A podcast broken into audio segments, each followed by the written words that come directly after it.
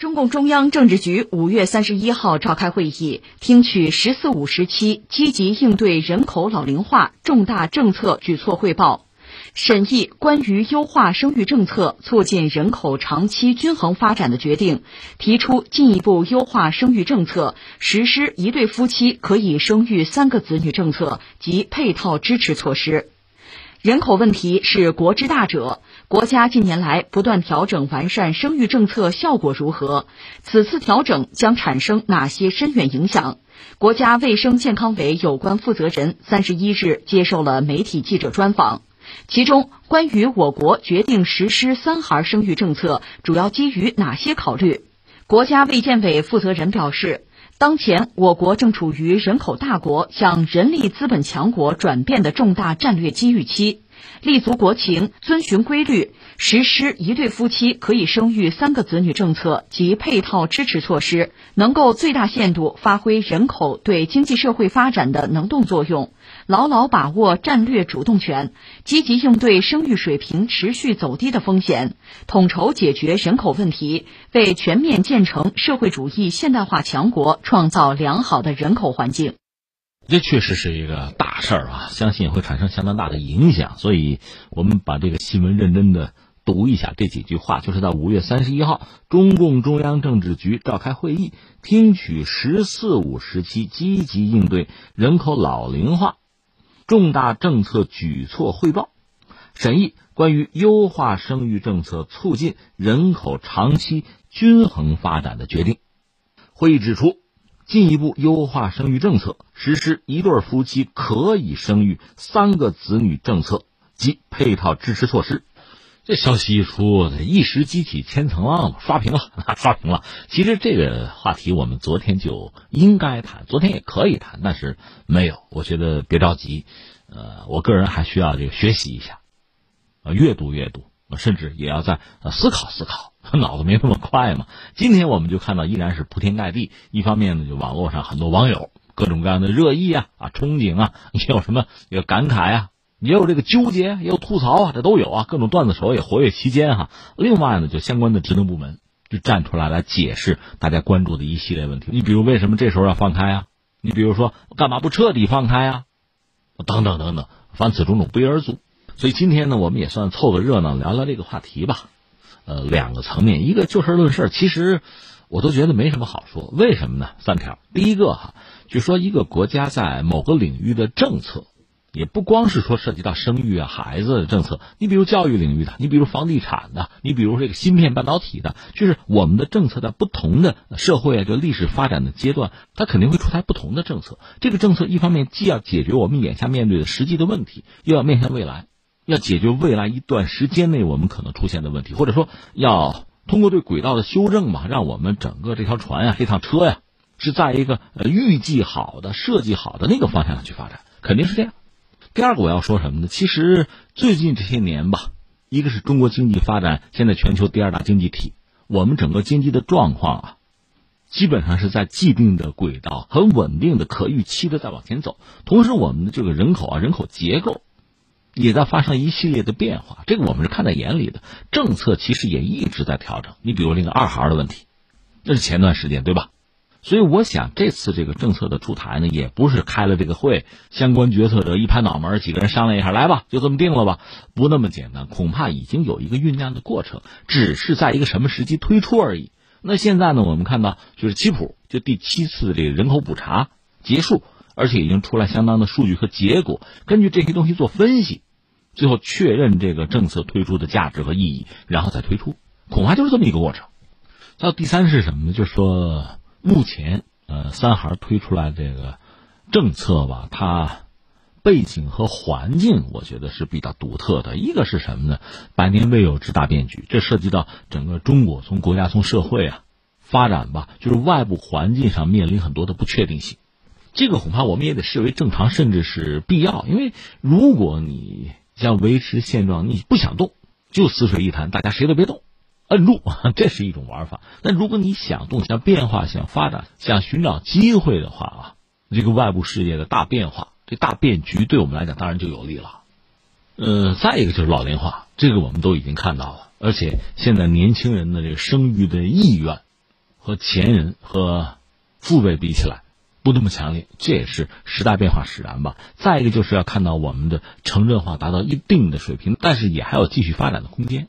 再就是现在我们人口流动啊，应该说前所未有的自由，所以我们也看到一些地区，特别是一些城市哈，它为了谋求自身的发展，它需要劳动力啊，需要人才啊，它会出台这样那样的政策。所以人口流动，你会看到有一些流入地，有一些流出地。说到这儿，我难免要多说一句哈，很多人口的流出地，它城市逐渐的就萎缩了。这个话题以前我们曾经聊过。一方面，很多城市的管理者都希望自己的城市变大变强、光鲜亮丽。但是，你确实要看到有些大城市啊，它给人可以提供更多的机会，它有更多的集聚效益。而很多城市的管理者哈，虽然自身面对萎缩的问题，还考虑着说，比如基础设施建设投一点钱啊，我搞一个什么旅游项目啊，那样恐怕并不能简单的把人就吸引回来。因为人的诉求是多维的、多方面的。比如说，我需要工作，我需要更好的收入，我需要发展的机会，你能给我吗？另外，我孩子也需要很好的受教育的条件。你现在让我回到家乡，我连课本都没法对接，我中考考都是问题，你让我怎么回去？所以，这不是简单的投资搞一个基础设施建设，搞一个音乐厅，搞个全民健身体育公园。就说城市要发展要具备竞争力哈，我想它也是多维度的问题。呃，为什么扯到这儿？因为我们最终想说的还是说到人。我们今天这个新闻是关于三孩的，刚才我说了，说其实没什么好说。那你还说三点？这三点实际上关于什么呢？就是让我们看到这个三孩的政策出台，它是大概是什么样的背景吧。所以你觉得很奇怪吗？你觉得很意外吗？并不。那现在我们看到铺天盖地各种各样的分析啊、思考啊。就为什么出台啊？甚至有的愿意把我们以前人口政策做一个盘点回顾等等。我觉得这些东西吧都挺重要，但是有一个问题也不能遗忘，或者说是不是更重要啊？就是这个政策出台它会带来什么？重复一下，这个政策出台，我相信它是经过决策层，他们手头也会拿到大量的数据和信息，那是深思熟虑，最后拍板决定的一个结果。它应对的是目前我们的人口上的一些问题。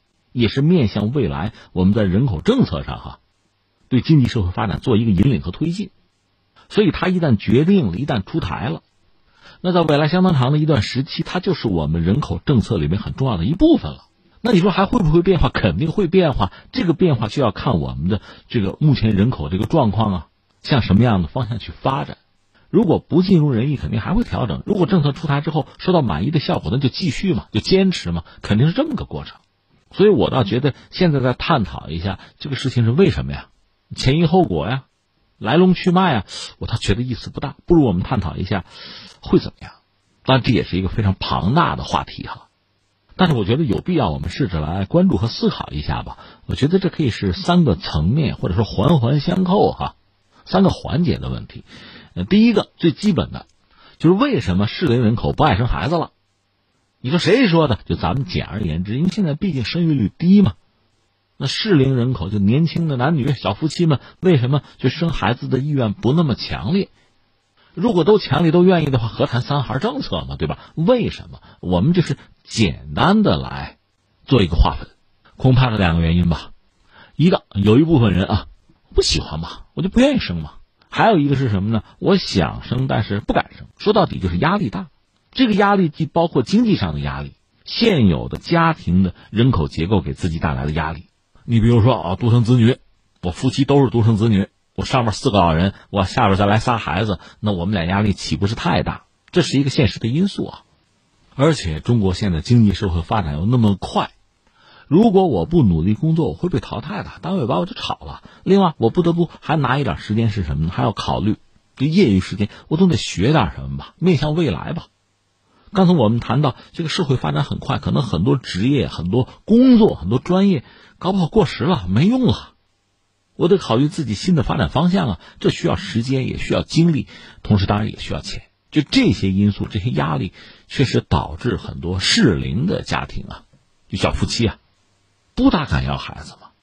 这是一个层面，我们大概要分析一下，这里面当然会有一个比例，有具体的因素哈，我们分门别类，这是一个。那主要是两块，我们说了一块我不想要嘛，在一块是想要不敢要嘛，就是针对这两种不同的心态，我觉得我们还要有相应的政策出台呀。你比如很多人不想要的，那可能对家庭生活，对家庭有一个孩子的生活，他不熟悉不适应，他对婚姻啊、家庭啊、生育啊、子女啊这个认识，他可能也需要有一个发展进化的过程。所以现在三孩这个政策实际上也是对全民的这个家庭呢、子女啊、什么生育的观念的一个调整和助推，让他就是更成熟。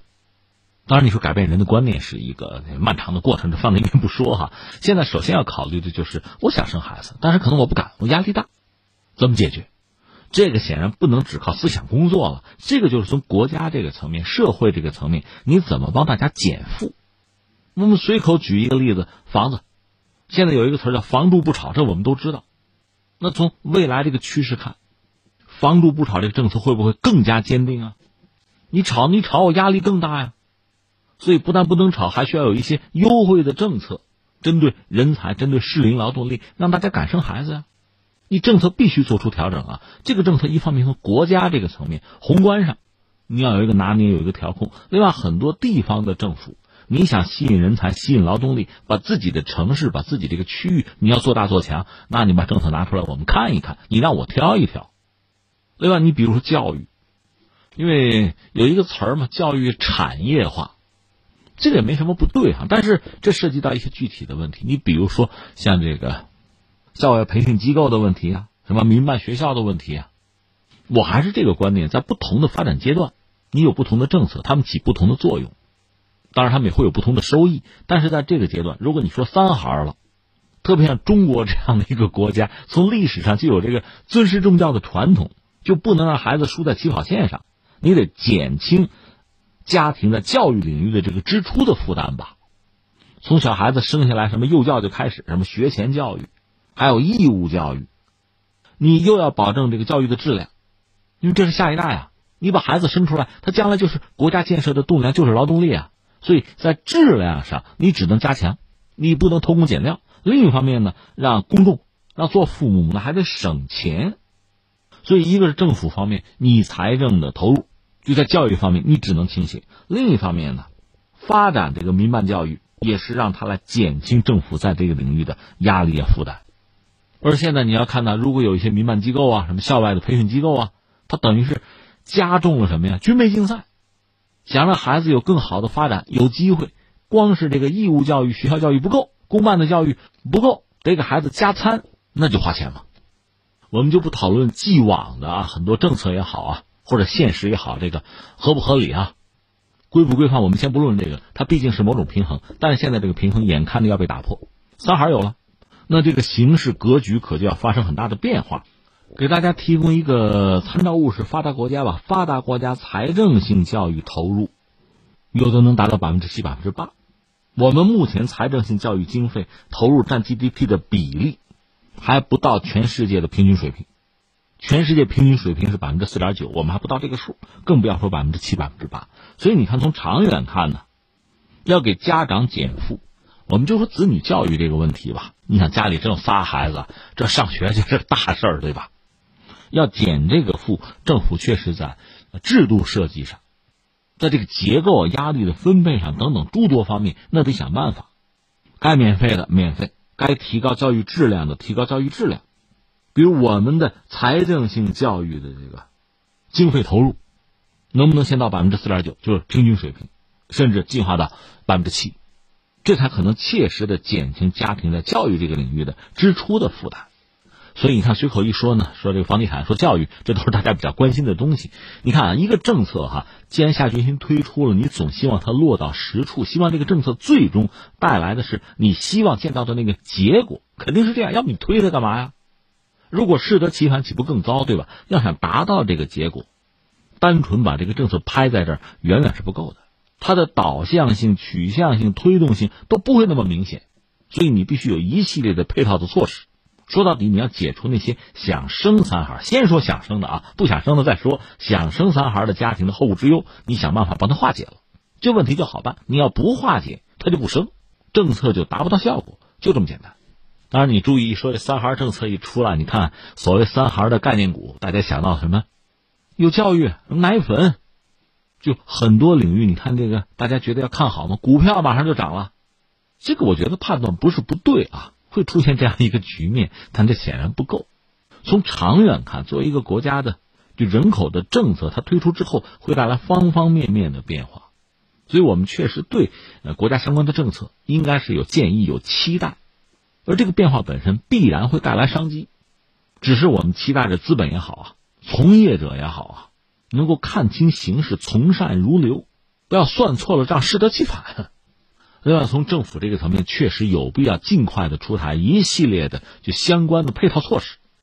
一个是能够呢明晰政府的态度，提升公众的这个认知和信心，同时也引领着资本啊、从业者呀，向着我们期待的那个方向去投入，这样才能尽快的让啊政策刚刚出台的政策就很快的、高效率的达到我们期待的效果。